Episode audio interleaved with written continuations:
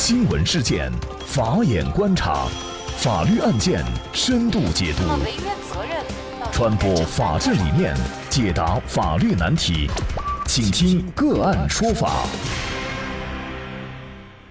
大家好，感谢收听个案说法，我是方红。更多的案件解读，欢迎您关注个案说法微信公众号。今天呢，我们跟大家来关注保姆偷子案。真假儿子错换二十六年人生，母亲把河南省高院告上了法庭，索赔近两百万。据《新京报》报道，一九九二年六月十号，朱小娟年仅一岁的儿子盼盼在家中被保姆何小平抱走。此后三年，朱小娟夫妇辗转寻子，在河南省兰考县警方的一次解救拐卖儿童行动当中，一名外形和盼盼相似的男童引发朱小娟的注意。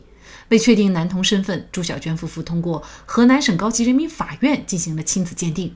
结果显示，被解救男童和朱小娟夫妇存在生物学亲子关系。命运和朱小娟开了一个大大的玩笑。二零一八年一月，何小平主动现身，并提出愿意送回带在身边的盼盼。经过重庆警方的亲子鉴定，何小平送回的男子刘金星和朱小娟是母子关系。朱小娟从兰考警方解救行动当中抱回养了二十六年的儿子（打引号的儿子）和自己侵权关系不成立。此后，河南省高院派出工作人员对当年的错误鉴定结论致歉，但是强调鉴定过程不存在违规情形。二零一八年九月，朱小娟向重庆市渝中区人民法院提交起诉书，起诉河南省高级人民法院侵权，请求法院判令河南省高级人民法院赔偿她因侵权行为而给自己造成的损失一百九十五万元，赔偿其精神损害抚慰金一百万元。朱小娟在起诉书当中称，二十几年前正是基于对河南省高院鉴定结论的无限信任，她误以为寻回了丢失的儿子，抚平了失子之痛。但是二十几年以后，又是一纸鉴定结论，把她已经愈合的伤口又撕开了一条血淋淋的口子。那么在这个案件当中，作为河南省高院没有违规鉴定的情况下，该不该承担责任？又该承担多大的责任？朱小娟和自己的亲生儿子刘金星因此带来的两个人人生命运的转折和精神打击，又该如何抚平？那么亲子鉴定在目前的准确率又是多高？就是相关一系列的法律问题。今天呢，我们就邀请到两位嘉宾，一位呢是昆明理工大学灵长类转化医学院教授、聚云基因首席技术顾问石红博士。另外一位呢是北京盈科昆明律师事务所王青山律师，跟大家一同来聊一下相关的话题。王律师你好，主持人你好，各位听众好。嗯，感谢王律师。那么这个案件哈，确实对于朱小娟来说啊，是命运跟她开了一个大大的玩笑哈。首先是因为这个鉴定的错误，那么朱小娟把别人家的孩子当成自家的孩子一养。那么一养呢，就养了二十六年，而自己家的孩子呢，却二十六年来寄人篱下，也没有得到亲生父母的任何关爱哈，造成的这个损害，河南高院是否应该承担这个责任呢？总的来说，河南高院肯定要承担这个责任。人类的生存和繁衍，呃，是人类最基本的两项什么呢？需求嘛。现在发现自己养的孩子不是自己亲生的。造成的巨大的这个精神上的痛苦，这是肯定的。现在要求法院就这个事情来进行赔偿，我们现在要探讨的就是说，它的法律依据在哪里和赔偿的范围在哪里。现在看原告起诉的，他们是以侵权行为来起诉，但这个案件呢，当时是委托河南省高院进行亲子鉴定，也有委托的合同。河南省高院也收了一定的费用，呃，当然从这个法律的角度讲，呃，这是一个权利的竞合。现在原告选择，呃，侵权这个法律关系来起诉，我认为比较合适，因为简单的来说，赔偿的范围也是完全不一样的。用侵权行为来赔偿的话，能够最大限度的保护这个原告的各项权利。这个策略是正正确的。那么我们知道，这个侵权行为哈，它首先要求主观上要有过错，那另外呢，就是也确实造成损害后果了。其实，在这个案件当中，呃，可能很多人会觉得，对于朱小娟来说，她精神上的这个打击是巨大的。但是具体怎么来算，折算成人民币，她这个经济上的损失到底有多少？这个能计算出来吗？这个权利大致说，它应该是一个身份上的权利，或者说是一个监护权吧。嗯，这一类的人身的权利呢，人身权呢，它和普通的人身权、生命权、健康权和身体权，它赔偿的范围是不一样的。一般来说，身份权只能就精神上进行赔偿，不能就物质上的实际损失进行赔偿。所以现在原告提出的呢，要求赔偿这个二十年抚养费的，再加上嗯精神上的赔偿两项赔偿。嗯，我认为可能物质上的赔偿的话，可能争议比较大一点，但精神上的赔偿没有任何争议。我们会发现哈，这个精神上的赔偿呢，对方朱晓轩呢是主张了一百万的这个精神损害抚慰金，这是一个比较高额的，他能够得到法律的支持吗？最高人民法院有一个关于精神赔偿的司法解释，它里面也规定了几种情形，包括被告的经济状况。还有原告的受到的精神损害的大小，呃，虽然说精神损害的大小难以量化，但是在这个案件中极其特殊的是，他认为他的孩子现在没有他自己培养的好。从事实上看，确实他培养别人的孩子培养的比较好，上了大学也有比较好的工作。嗯，那么他自己的孩子如果按他的这种方法的话，应该。至少比现在好，所以这个呢，造成了他精神上极大的痛苦。嗯，啊，我觉得这个精神损害赔偿一百万的话，呃，因为因为也没有具体的标准，综合来看的话，我觉得也不算多吧。当然，各个省的规定不一样。如果是按照我们国家的各个省的规定，有的规定是十万，有的规定是二十万，那这个还算是高的吧。但是总的来说，我认为这个是由法官来自由裁量的比较好一点。嗯嗯，那么这个案件呢，其实呃，法院的态度还是比较积极的哈。那么他也说了，对这个事儿呢，他们也进行了一个呃调查。那么最后发现呢，呃，操作过程当中啊，也是并没有违规的行为哈。那么这是不是就是代表着，比如说法院它有可能是不存在过错的？如果不存在过错的话，那么。按照这个侵权来赔偿，那么主张上是不是欠缺一些依据呢？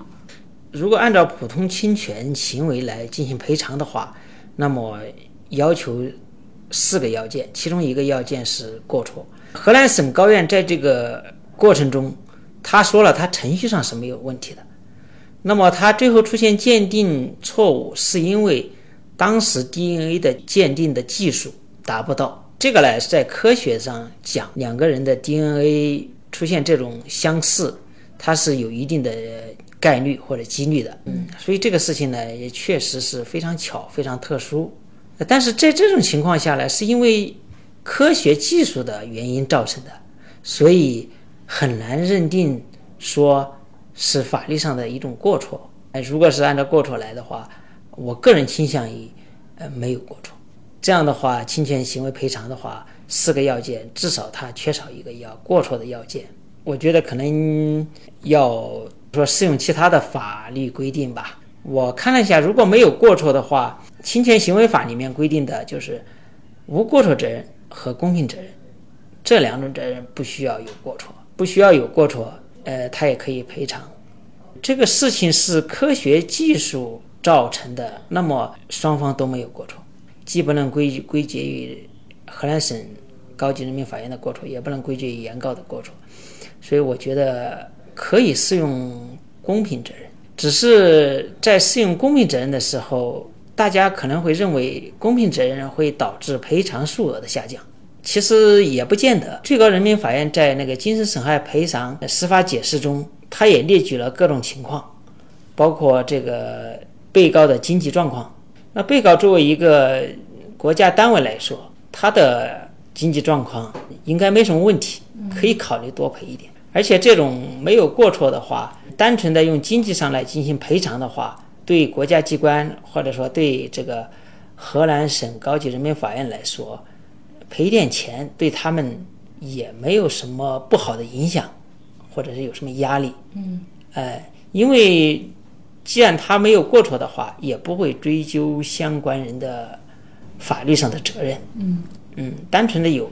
国家来买单，这这个是社会进步的一个表现啊。嗯，那么对于一九九五年的亲子鉴定结论，为什么会出现这样大的一个错误？到底是技术的不完善，还是工作人员的过错导致的？那么现在的这个亲子鉴定的准确性又是多少？那么就这相关一系列的专业问题啊，今天我们就邀请昆明理工大学灵长类转化医学研究院教授、聚云基因首席技术顾问石红博士和我们一起来。聊一下，嗯，石博士你好啊，你好哈。从目前。公布的鉴定出错的这个细节来看呢，当时政府机构利用的是当时比较常规的一个 DNA 指纹图谱的那种方法来进行鉴鉴定。这个方法呢，属于一种比较早期的一个亲缘关系的一个鉴定的一个判别方法，就是有很多不完善的地方。这个技术呢，不可避免的就是在整个亲子鉴定的技术完善过程中不可避免的一些情况了。DNA 指纹图谱这个流程呢，就是说在当时的技术条件下，大概要至少要在一个星期左右才能够完成一个实验流程，而且呢，其中还要对技术人员的这这要求比较高的几个方面，就是说，一个是高纯度的这个 DNA 的提提取，还有呢就是酶切的这个过程里面要充分的酶切，还有就是。就是说，还需要就是说，当时的判断人员有很强的人类遗传学就和分子生物学的这个背景，否则他的这个判断也可能会有偏差。所以从各方面来看呢，就是说技术的当时的不完善，就是可能也会是有一个很致命的一个问题，就是说因为这个技术的不完善。但是呢，因为从现目前报道的情况来看呢，也不可能说排除工作人员也可能会有其中的一些问题。呃，事隔这么多年了哈，嗯，呃，现在的这个亲子鉴定的它的准确率是多高呢？现在的这亲子鉴定的准确率呢，就相对呃高了很多了。就是现在我们亲子关系的判别的一个指数，现在基本上是在。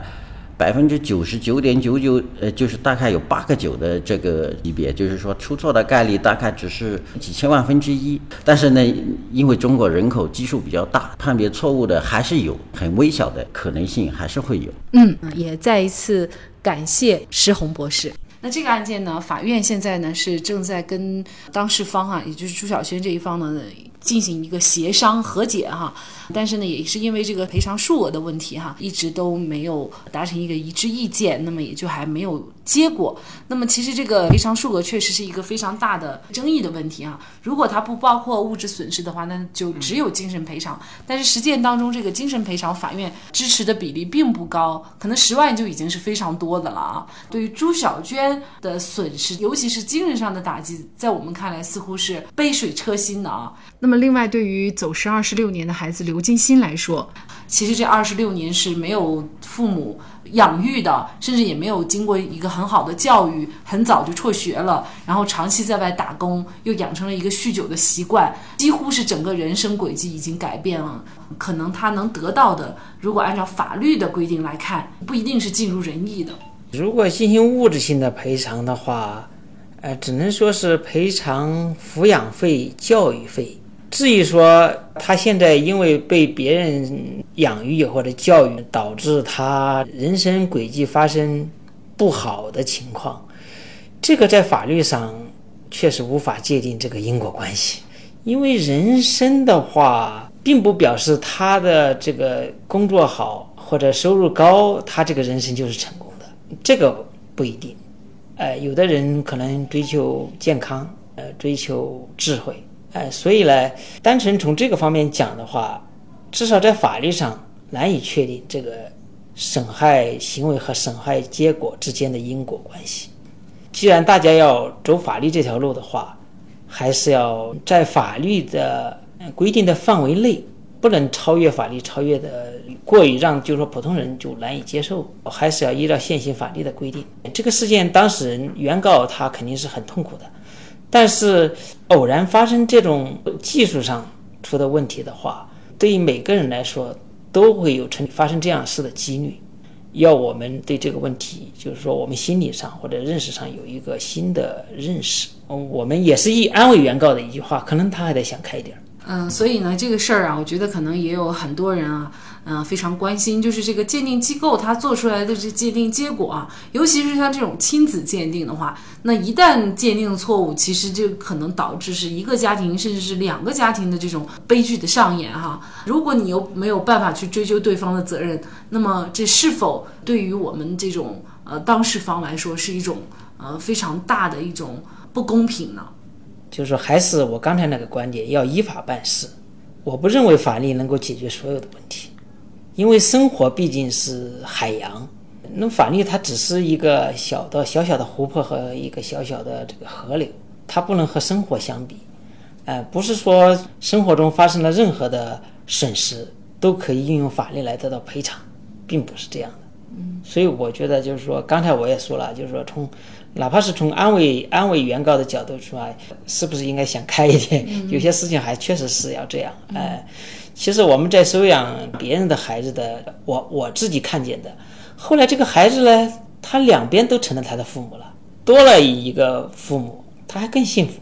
所以呢，这个有时候这也是法律苍白的地方，无能为力的地方。任何事情就是情理法怎么协调。其实呢，这个案件作为这个保姆啊，她也是在不断的进行人性的一个拷问哈。她把孩子抱走了，二十六年后，她又主动把孩子送回来了。他为什么要送？那么他交代的情况就是他看到了一个寻人节目，深受感动，所以他就把孩子又抱回来了。其实，在整个过程当中，他如果不抱回来，他有可能有逃脱得了刑事责任对他的一个追究，但是他最终可能在人性方面、良心方面他过不去，最后还是选择把孩子送回来了。一系列的问题，也包括我们所说的本案的当事人朱小娟来说，她养了别人的孩子，养得很好，养了二十六年，可能从另外一个角度来说，也是对她的一种回报哈，因为她总比她一直蒙在鼓里，永远不知道。真相要好很多哈，可能很多问题确实需要辩证的来看，从不同的角度来看，当事方进行一些啊心理上的调整。当然了，该要承担责任的是要承担，但是法律解决不了的，也只能我们自行消化。这个是一个人身关系的案件，或者说涉及到的伦理的事情特别多，所以我想争议应该是特别大，包括怎么追究这个保姆的刑事责任和民事责任。等等问题，所以这个案子我觉得很很难。总之呢，原告啊，至少希望他能够在精神上能够得到一些安慰吧。那么六月十一号，重庆警方回应称，何小平投案自首时已经过了刑法的追诉时效，因此没有立案。这也就意味着何小平将不会被追究刑事责任。人生有多少个二十六年？得以相聚的母子相互珍惜，养子也该懂得感恩。今后的路还很长，放下释怀，或许是这两个家庭重新上路的最好选择。好，在这里也再一次感谢王青山律师和石红博士。那也欢迎大家通过关注“个案说法”的微信公众号，具体的了解我们本期案件的图文资料以及往期的精彩案例点评。另外，您在生活工作当中遇到一些法律问题，都欢迎您通过添加幺五九七四八二七四六七幺五九七四八二七四六七这部电话号码的微信号向我们进行咨询和交流。给大家提供法律问题解答的都是我们节目邀请到的嘉宾了，他们都非常的资深、专业和负责任。感谢您的收听，我们下期节目再见。